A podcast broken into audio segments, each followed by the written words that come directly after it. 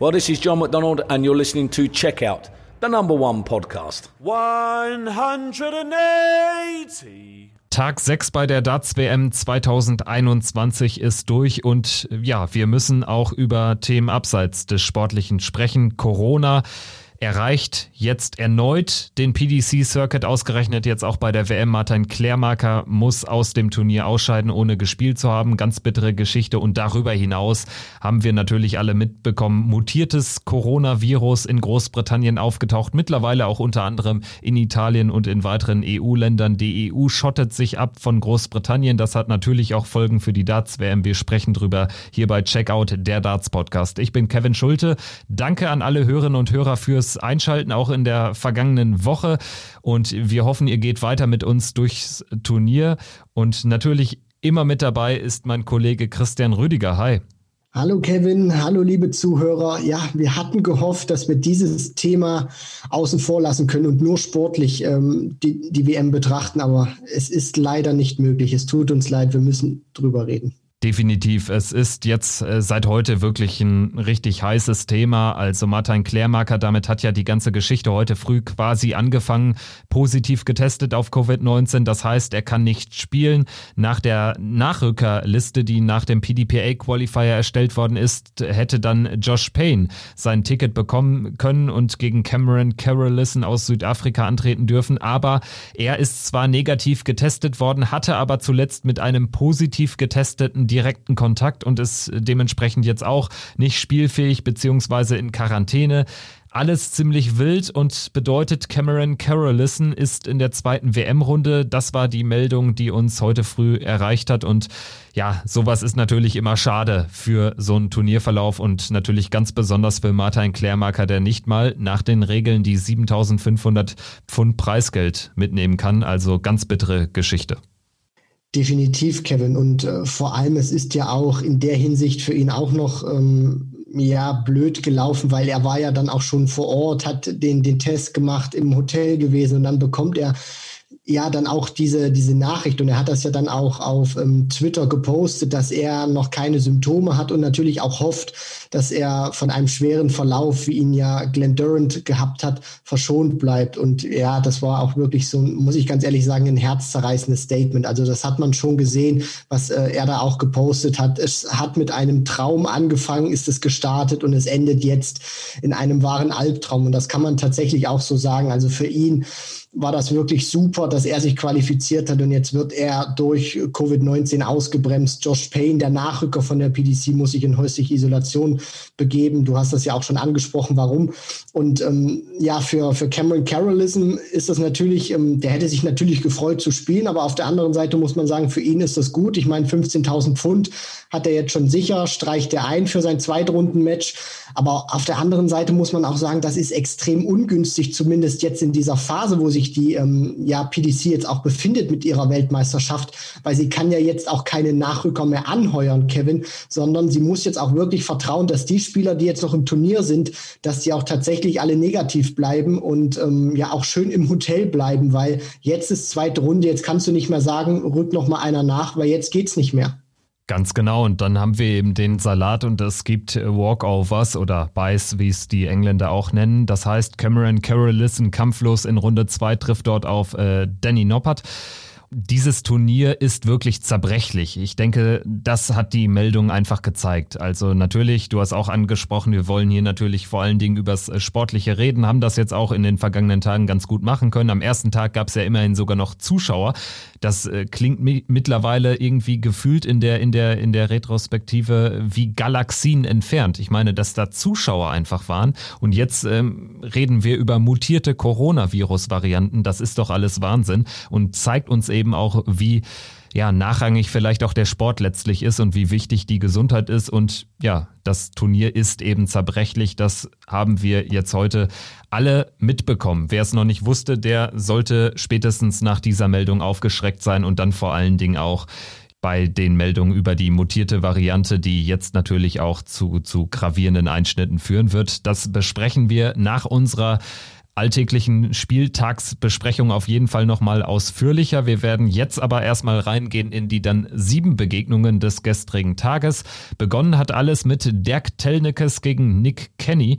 Ziemlich ausgeglichenes Duell. 2 zu 3 in den Sätzen, wobei, wenn man sich mal anschaut, wie die drei Sätze ausgegangen sind, die Nick Kenny, der PDPA-Qualifier aus Wales, für sich entschieden hat, alle 3-0 zwei, drei jeweils äh, die Sätze eins und drei verloren. Also Setplay ist halt was Besonderes. Wir haben das jetzt auch äh, nach dem Match zwischen Hatter und Baggish angesprochen, wo Hatter mehr Lecks gewinnt als Baggish. Hier ist es Nick Kenny, der sich so gerade aus der, aus der Affäre äh, zieht und vor allen Dingen, wenn man auf die Leckbilanz schaut, dann auch hochverdient gewinnt.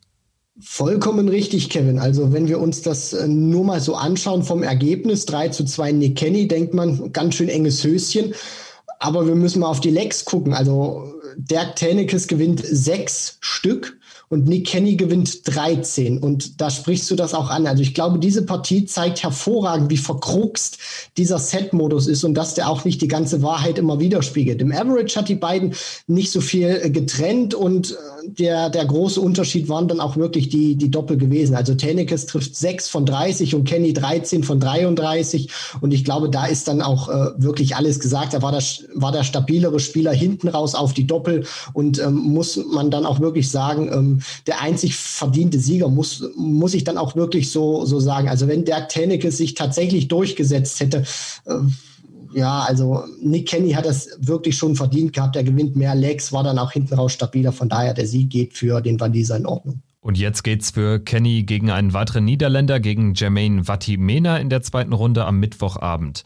Jason Lowe ist ebenfalls in der zweiten Runde und trifft dort auf den Bully Boy auf Michael Smith. Äh, Lowe schlägt Dimitri Gorbunov mit 3-1, hat hinten raus doch echt Probleme gehabt. Gorbunov nach äh, schwachen ersten zwei Sätzen dann doch echt besser reingekommen, hat das Spiel ausgeglichen gestalten können. Am Ende war aber eben dieser schnelle 0-2 Satzrückstand schon entscheidend aus Sicht des Russen. Definitiv, Kevin. Also die ersten beiden Sätze verliefen relativ ohne Probleme für Jason Lowe. Er hatte auch nicht sein, sein bestes Niveau gespielt, das muss man ja auch sagen. Aber er hat eben auch davon profitiert, dass Gorbunov Fehler gemacht hat, quasi noch nicht wirklich existent war. Und ähm, aber der, der Russe, fand ich, hat dann Kämpferqualitäten gezeigt, hat dann 141, 116 ähm, zum anderen gecheckt, holt sich dann auch den dritten Satz, blieb auch dran. Jason Lowe hat dann auch ein paar Fehler gemacht und was ich auch so hervorragend fand, fand, ist, der stand ja dann auch, wo das Match ein bisschen enger wurde, hinten und hat man mit dem Kopf ein bisschen geschüttelt. Also von einem Jason Lowe ist das wirklich schon ein Gefühlsausbruch. Also das muss man sich auch wirklich so vorstellen, egal ob der führt oder hinten liegt, der hat nahezu immer denselben Gesichtsausdruck und dieselbe Körpersprache. Das war wirklich schon äh, für ihn mal, ist er aus sich herausgekommen, aber hat dann im Decider ein 12 Data im, im entscheidenden Satz ein Zwölfer gespielt im Decider. Von daher geht das auch in Ordnung, dieser Sieg für ihn. Wo du schon Gefühlsausbrüche ansprichst, äh, möchte ich auch nochmal den Walk-On von Dimitri Gorbunov erwähnen. Also das war ja ein Highlight. Der hat sich ja im Prinzip Legendenstatus mit äh, zwei Minuten Walk-On ähm, erarbeitet, habe ich bei Twitter gelesen. Also äh, vollkommen zu Recht, das war richtig geil. Der hat das sichtlich genossen, habe ich äh, auch so gar nicht mitgerechnet bei dem. Ja, also das sind natürlich dann auch immer solche, solche Charaktere, solche International Qualifier, die genießen das. Egal, ob jetzt Fans dabei sind oder nicht, die sagen sich, ich habe mich für diese WM qualifiziert und da möchte ich das vor allem auch genießen. Und ja, du, du hast bei dieser WM, sage ich mal, auch nicht so viele Möglichkeiten, vielleicht es hier und da mal äh, wirklich so zu genießen, weil die Fans eben nicht da sind, wenn du mal ein Leck gewinnst oder so. Deswegen musst du das auch schon ein bisschen alleine machen. Und das geht eben am besten beim Walk-on. Dieter Hetman hat es uns gezeigt und jetzt Dimitri Gorbunov. Und ich finde es auch mal schön zu sehen, Kevin, dass die Jungs trotzdem in dieser Phase ihren Humor noch behalten und sich den Spaß auch nicht nehmen lassen. Oder ein Jogo Portella zum Beispiel, der mit den imaginären Fans abgeklatscht hat. Das ist dann schon schön zu sehen, dass sie sich beim Walk-On ein bisschen was einfallen lassen. Wer sich auch was einfallen lässt, ist Matthew Edgar, Primetime Edgar TV. 3 zu 0 gegen Mike Kulfenhofen setzt sich Matthew Edgar durch und holt damit seinen ersten Sieg auf der Bühne im Eli Pelli, qualifiziert sich für ein Zweitrundenduell mit Mensur Suljovic. Und das war eine beeindruckende Leistung auf die Doppelfelder. 9 von 12, 75 Prozent. Das ist die absolute Topleistung, der Bestwert für die bisherige WM. Und das kaschiert dann einfach auch Schwächen beim Scoring. Ein Killer auf die Doppel. Das muss man wirklich sagen. Ich meine, der checkt gleich 108 zum Break im ersten Satz, beendet dann den zweiten mit der 112, nutzt natürlich auch gnadenlos die Fehler aus, die Mike Kulvenhofen äh, gemacht hat. Und äh, vor allem fand ich auch in seinem Spiel hat die Doppel 16 super funktioniert. Dann hat er den ersten Matchstart ähm, bei 48 Punkten und der sitzt auch direkt in der Doppel 16, hat sich da überhaupt nicht lange bitten lassen. Also da hat man auch wirklich gemerkt, er hat dieses Spiel hinten raus auf die Doppel entschieden und damit kannst du dann auch viel kaschieren. Sein erster Sieg bei der WM, also Edgar Mania geht zumindest noch ein bisschen in die Verlängerung bei der WM. Vincent van der Voort hat dann Vincent van der Voort hat dann das rein niederländische Duell gegen Ron Meulenkamp für sich entschieden. Das war eine spannende Nummer 3 zu 2 für den Dutch Destroyer, für den gesetzten Mann am Ende nach 0-2 Satz Rückstand. Meulenkamp ist richtig gut reingekommen, hat gegen einen, aber auch zu Beginn starken Van der Voort, der eigentlich wie immer Schwächen auf die Doppelfelder ähm, gezeigt hat, hat äh, 2-0 geführt Meulenkamp und ist danach aber doch unter die Räder gekommen. Am Ende oder zwischenzeitlich sechs Lecks in Folge für Vincent Vincent van der Voort. Am Ende ist es dann ein 3 zu 2 Erfolg und auch ein verdienter Sieg, wie ich fand, weil einfach er dann doch, was sein Scoring betrifft, der, der deutlich bessere Mann war. Wie erklärst du dir das, dass es dann doch äh, relativ häufig Spieler gibt, die 2-0 in Führung gehen, dann aber das Match einfach nicht über die Ziellinie bekommen? Ja, das ist äh, eine gute Frage. Und ich glaube, so bei, bei diesem Spiel von Meulenkamp gegen Vincent van der Voort spiegelt sich das auch gut wider.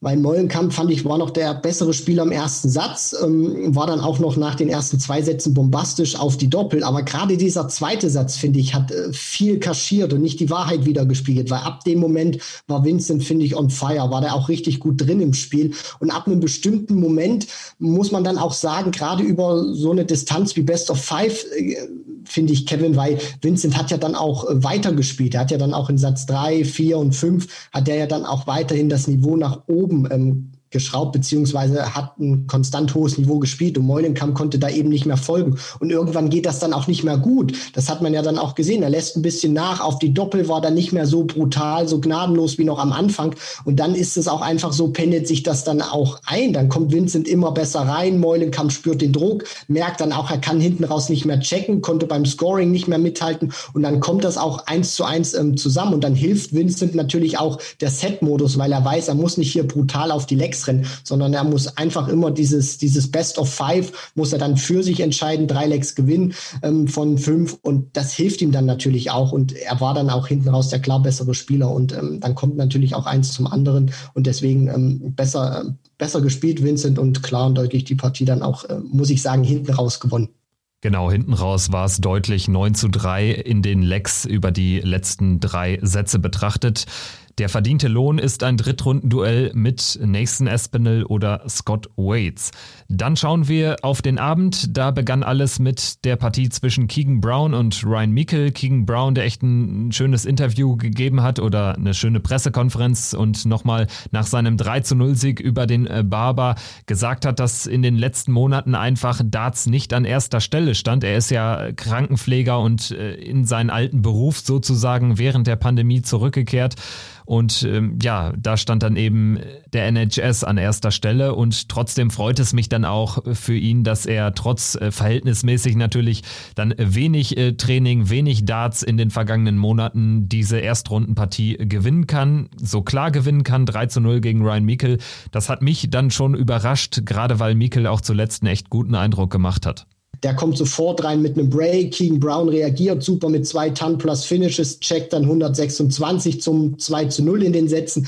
Und das war dann auch, finde ich, so dieser Unterschied zu Ryan Meikle, der gut gespielt hat, der sogar für seine Verhältnisse sehr gut gespielt hat. Aber Keegan Brown war dann eben zum richtigen Zeitpunkt da, hat die richtigen Momente dann auch oder die, die Wichtigkeit von großen Momenten erkannt, deutlich besser gecheckt. Und dann kommt eben auch in den Sätzen so ein 3 zu 0 zustande. Ein beeindruckendes 3 zu 0 hat dann Ryan Searle ans Hockey gebracht gegen Jeffrey Deswan. Deswan nach Jamie Hughes der erst zweite Spieler aus den Top 32, der raus ist. Der auch verdient rausgeht, weil Ryan Searle war wirklich kompromisslos. Also es gab zwar dann den einen oder anderen Moment, wo Despan nochmal Lunte gerochen hat, aber Searle war sofort wieder da, hat sich gar nicht beirren lassen, hat echt einen guten Auftritt geliefert und ist oder wird vielleicht zum erwarteten äh, Dark Horse des Turniers. Also ich glaube, da kann es richtig weit gehen und das äh, wäre auch ein äh, ziemlich harter Gegner für Ian White oder Kim Halbrechts in Runde 3 und wenn wir noch weiter schauen in einem möglichen Achtelfinale, könnte es gegen James Wade gehen. Auch da sehe ich Searle ehrlich gesagt in der aktuellen Form nicht wirklich hinten. Ryan Searle ist ein Spieler, der sich auch aufgrund seines Wurfstils, den ich sehr flüssig und sehr schön finde, auch in einen wirklichen Rausch spielen kann, wenn er ein gutes Gefühl hat. Und er hat ja auch schon gezeigt, dass er im Alexandria Palace gut performen kann. Und dieses Match gegen Jeffrey Deswan, finde ich, war ein tolles Match. Das hatte eine hohe Qualität, viel Tempo, weil die beiden natürlich auch sehr schnell werfen. Deswan spielt den höheren Average, wirft 980er, aber muss ich dann am Ende, du sprichst das ja an, 0 zu 3 geschlagen geben, weil Ryan Searle einfach die besseren Momente auf seiner Seite hat. Und so gut wie Jeffrey Deswan im Scoring war, so schlecht war er auf die Doppel.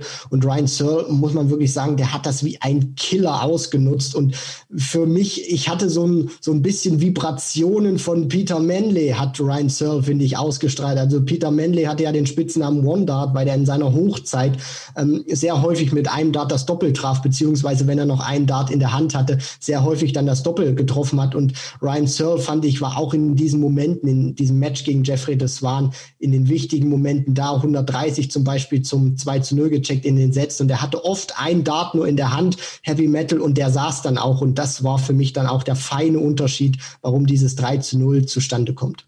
Ja, und dieses Ergebnis beweist dann auch einmal mehr, wie nachrangig teilweise der Average äh, zu betrachten ist. Deswan spielt ein 98er, Searle ein 92er und Searle ist der Mann, der 3-0 in den Sätzen rausgeht aus dieser Partie und sich eben für die dritte Runde qualifiziert.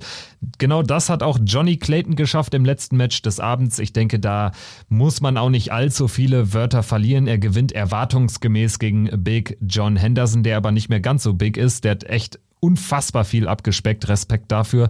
War auch zeitweise ganz gut im Match. Man hatte das Gefühl, nachdem er den dritten Satz gewinnt und zum 1 zu 2 in den Sätzen verkürzt, dass er vielleicht sogar den Decider forcieren kann. Aber am Ende gewinnt Clayton das Ding im vierten Satz so gerade noch, setzt sich mit 3-1 durch und steht als Nummer 17 der Welt erwartungsgemäß in Runde 3.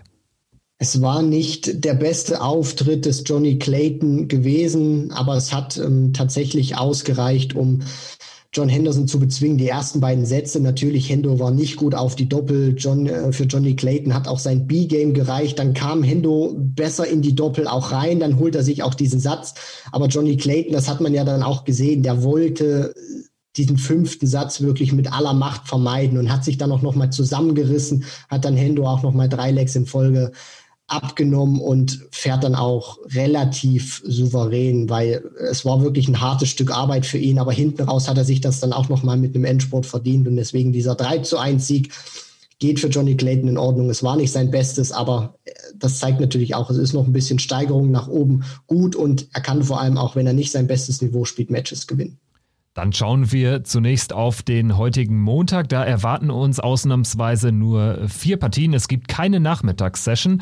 Das ist aber das einzige Mal jetzt äh, für den Rest des Jahres, äh, dass es keine Nachmittagssession geben wird. Das wird dann erst wieder natürlich bei den Halbfinals und dem Finale Anfang Januar der Fall sein.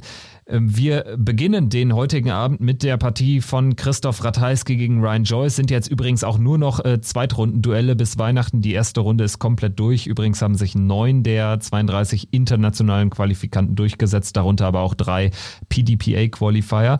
Relativiert das Ganze also. Die Favoriten doch ganz gut unterwegs. Heute Abend ist Christoph Ratajski auf jeden Fall Favorit gegen Ryan Joyce, wenngleich ich mir da schon ähm, ja eine Überraschung ausrechne. Also Joyce ist jemand, der echt gut unterwegs ist, jetzt gegen Sedlacek Glück hatte natürlich. Sedlacek mit sechs Matchstarts hat ihn nicht nutzen können. Ratajski zuletzt nicht immer ganz, ganz glücklich unterwegs, äh, meistens früh rausgegangen bei den Turnieren, aber ja, grundsätzlich ist er natürlich ein richtig gefährlicher Spieler. Das hat unter anderem auch Robert Marianovic hier bei Checkout gesagt. Na klar, und ich meine, Christoph Ratajski, das ist ein Spieler, den darfst du nicht unterschätzen. Der hat sich in die Top 16 gespielt, aber auf der anderen Seite Ryan Joyce, das ist kein einfaches Los, gerade für Ratajski zum Auftakt weil wir ja auch wissen, der Eli Pelli war bislang noch nicht so sein großer Freund gewesen für den Polish Eagle. Und du hast mit Ryan Joyce jemanden, der ein sehr gutes Gefühl oder sehr gute Erinnerungen an den Alexandria Palace hat. James Waiter unter anderem mal geschlagen ins Halbfinale, dort auch mal eingezogen in den Alexandria Palace, dann gegen Michael van Gerven untergegangen. Also das wird schon denke ich, auch eine interessante Partie, weil Joyce sich das auch zutraut, Christoph Ratajski zu schlagen. Und für den ist es natürlich jetzt auch das, das Gefühl, Ratajski kommt jetzt zum ersten Mal auf diese Bühne bei der WM 2021. Joyce hat schon mal gespielt und vor allem sollte man, glaube ich, auch nicht außer Acht lassen. Der war ja eigentlich schon raus und der hat jetzt auch dieses Gefühl, das wissen wir ja, was das auch mit dir auslösen kann. Peter Wright hat einen Matchstart letztes Jahr gegen Malik dem überstanden, gewinnt die WM. In anderen Sportarten ist es auch so. Dann bist du fast schon raus und dann kann dir das auch ein Gefühl vielleicht von Freiheit geben. Also das ist nicht einfach für Christoph Ratajski.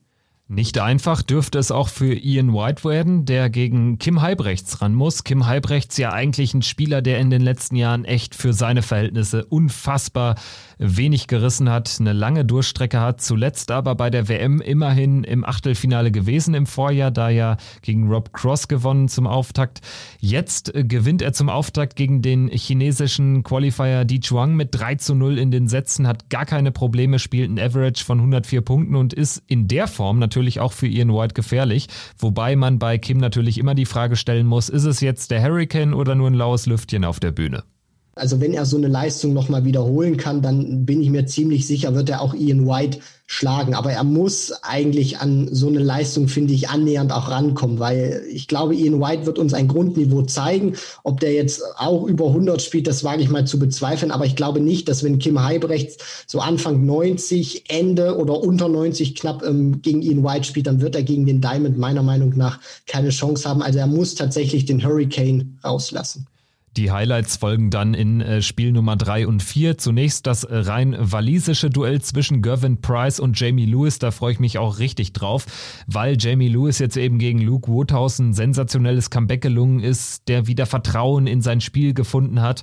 Und er hat eben eine echt gute Ellie Pelli Historie vor drei Jahren sensationell ins Halbfinale gekommen. Und wir haben nach seinem Auftaktsieg auch schon gesagt, also, wenn sich Geschichte wiederholt, dann vielleicht bei Jamie Lewis und der WM, denn er hat eben vor drei Jahren auch mit dem Rücken zur Wand gestanden und schlägt dann völlig überraschend Peter Wright in der zweiten Runde mit 4 zu 1. Ist das jetzt nochmal möglich, dass er gegen Gervin Price äh, gewinnt, auch gegen einen der ganz großen Jungs? Diesmal ja sogar nur Best of Five. Das kommt ja vielleicht dann eher den Außenseitern ein bisschen entgegen. Wie schätzt du die Lage ein?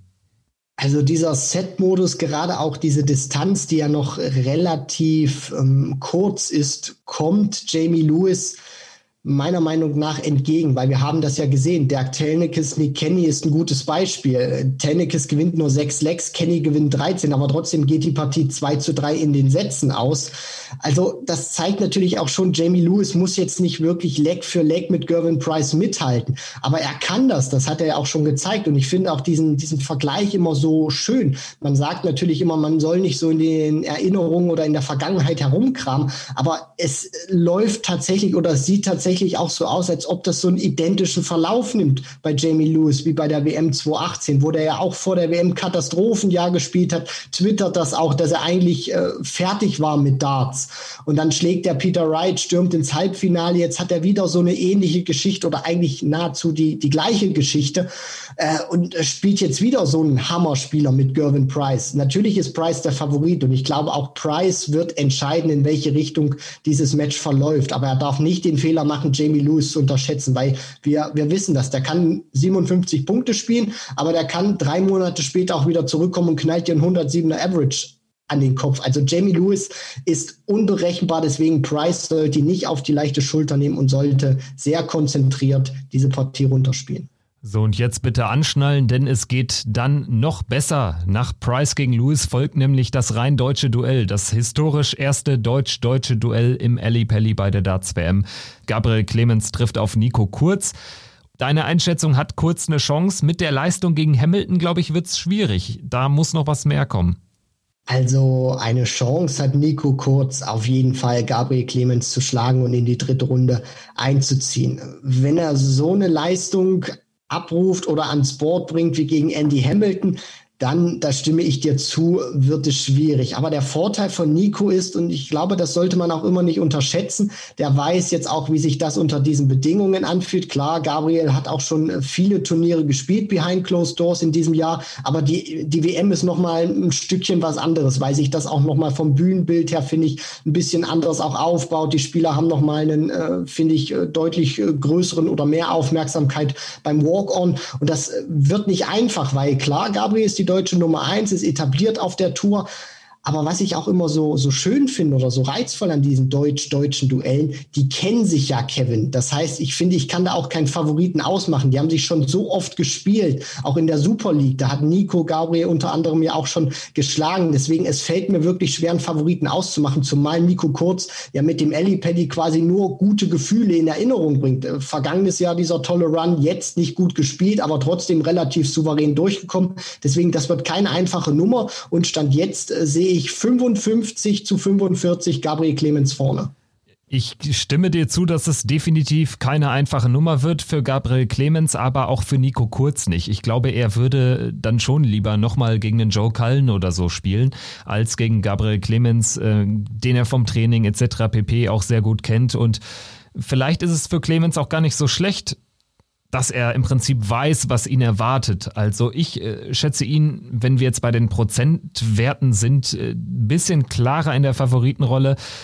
Vielleicht 65, 35, glaube schon, dass er das machen wird, weil ich glaube, was man nicht unterschätzen darf, ist eben, dass Nico Kurz so unfassbar wenig Matchpraxis hatte. Also in der ersten Runde gegen Andy Hamilton ist das vielleicht noch nicht so ins Gewicht gefallen, weil Hamilton ja auch, ich sag mal, nur die, die Tour hat, also die Pro Tour und ansonsten ein Match bei der European Championship. Gabriel Clemens hat aber jetzt in den letzten Major-Turnieren immer wieder gezeigt, gerade dann auch gegen, gegen große Jungs in ersten Runden, dass ihm die Bühne dann doch echt zu liegen scheint. Und dementsprechend glaube ich, wird er kein ganz schlechtes Spiel machen und ist für meine Begriffe schon der Favorit. Ähm, wenn Nico Kurz weiterkommt, wissen wir aber natürlich auch, ja, dann dann äh, sollte man nicht den Stab über Gabriel Clemens äh, brechen, weil Nico Kurz ist eben jetzt auch äh, keiner, den man irgendwie unbedingt äh, zum Auftakt haben möchte. Also mit der Historie Ellie Pelli einmal gespielt, direkt mal James Wilson und Cullen rausgenommen, jetzt Andy Hamilton rausgenommen. Das heißt, der drei von vier Spielen gewonnen auf der Bühne. Das äh, schafft ihm natürlich auch Vertrauen und was mir bei ihm wirklich gefällt, ist, wie er auf der Bühne agiert. Er ist keiner, der irgendwie zu sehr sich pusht und überdreht, aber er ist auch keiner, das ganz besonders nicht, der irgendwie seinem Gegner signalisiert, hey, ich bin heute angreifbar. Also das macht Nico Kurz wirklich richtig, richtig gut.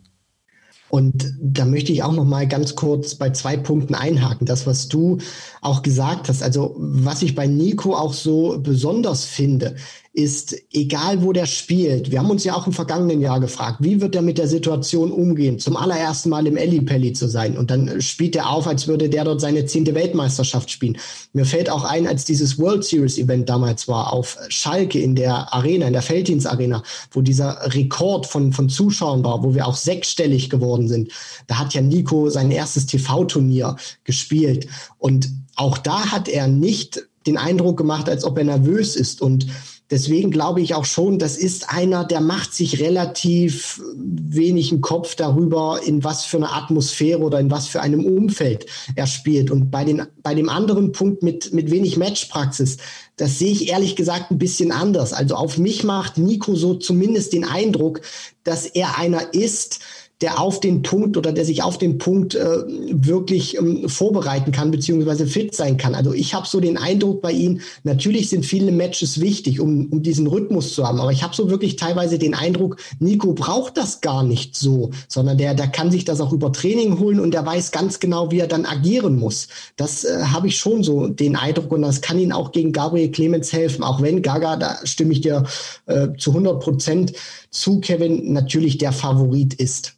Und äh, wir freuen uns und äh, da bin ich von überzeugt natürlich alle auf dieses Match, weil es eben dann nochmal den Dartsport in die Öffentlichkeit, noch mehr in den Fokus der Öffentlichkeit bekommt. Und von daher, das, das äh, kann eigentlich nur geil werden, egal wie der Ausgang letztlich ist. Das Gute ist ja auch, ein Deutscher wird nach Weihnachten noch im Turnier sein.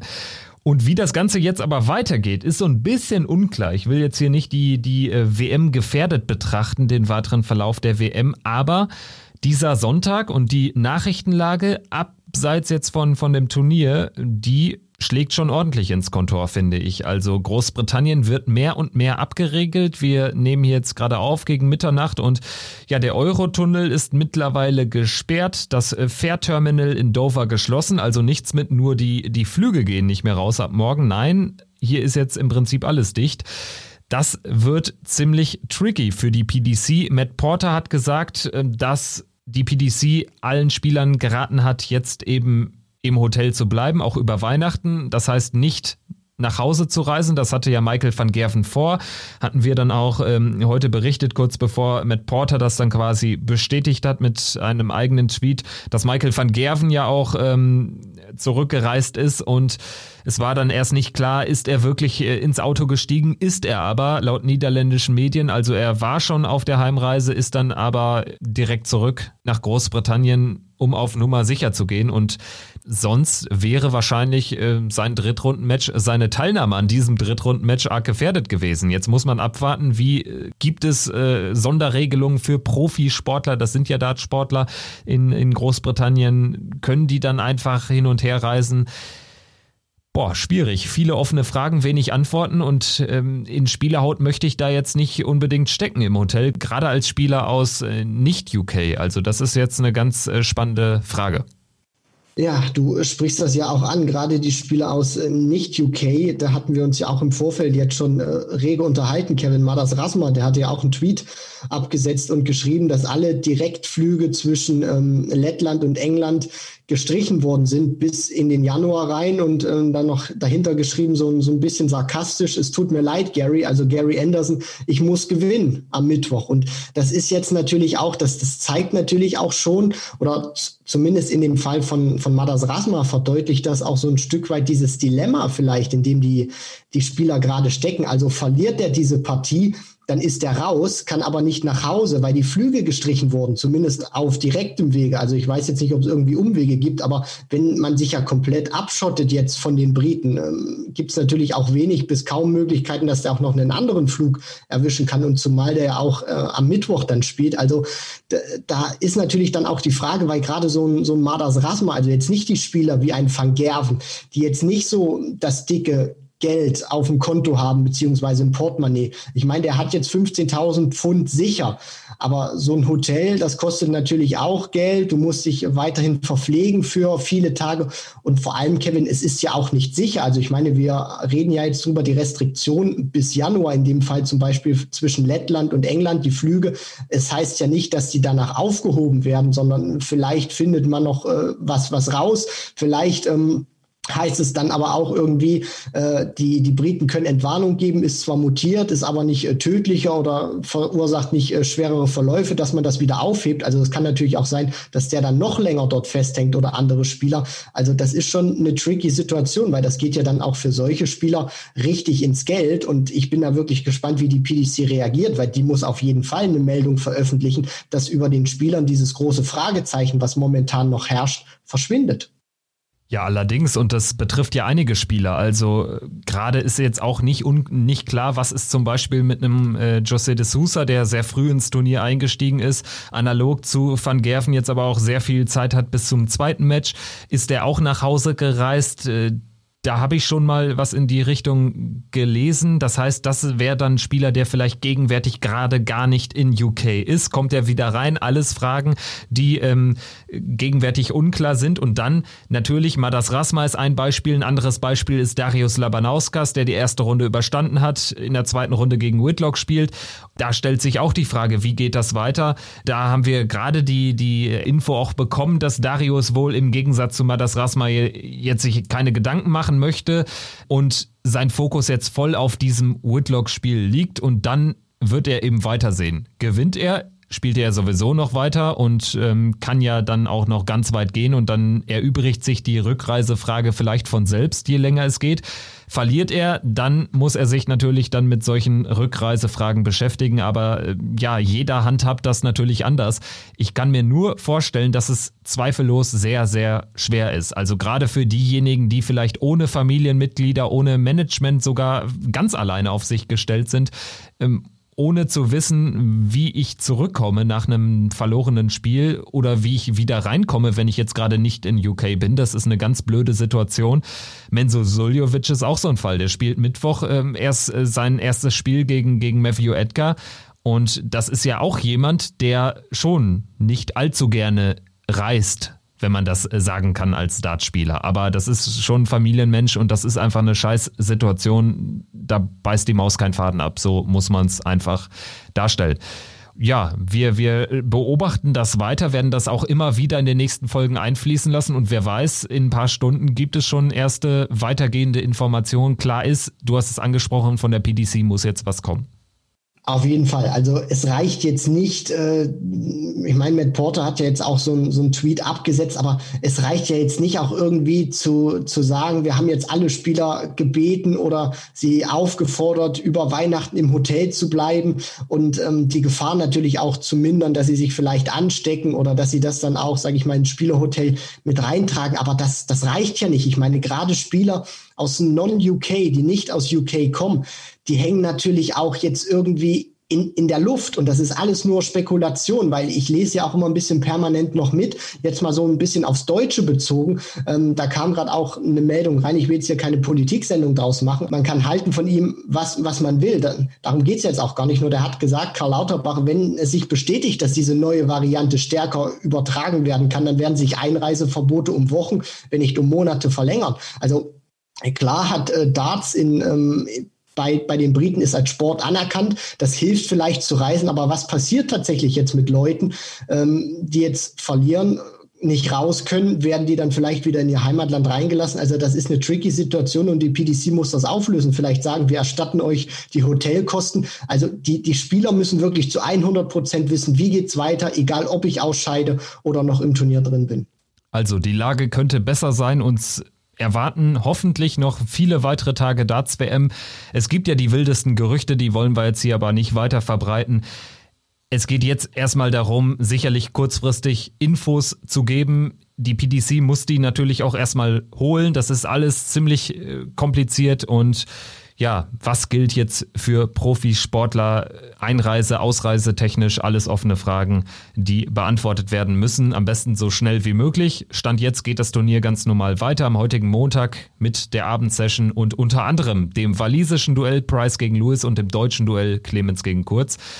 Ich würde sagen, wir sind dann jetzt quasi am Ende angekommen und schauen ganz kurz, ganz fix auf das Checkout-Tippspiel, den Zwischenstand bei Kicktipp. Ich möchte kurz erwähnen, nachdem wir zuletzt über unsere beiden Leistungen doch immer gestolpert sind. Ich habe immerhin heute ja das ein oder andere Spiel richtig getippt. Also es geht aufwärts, aber für die Spitze reicht es nicht. Vorne liegt Philipp Horn mit exakt 200 Punkten, der auch einer der Spieltagssieger ist. Genauso wie Tom, Dennis, Brucki und Luca the Iceboy. Also Glückwunsch euch allen und macht weiter so. Das war Checkout der Darts Podcast. Weiter geht's dann in gut 24 Stunden und dann schauen wir unter anderem, was das deutsche Spiel gebracht hat. Bis dahin. Ciao.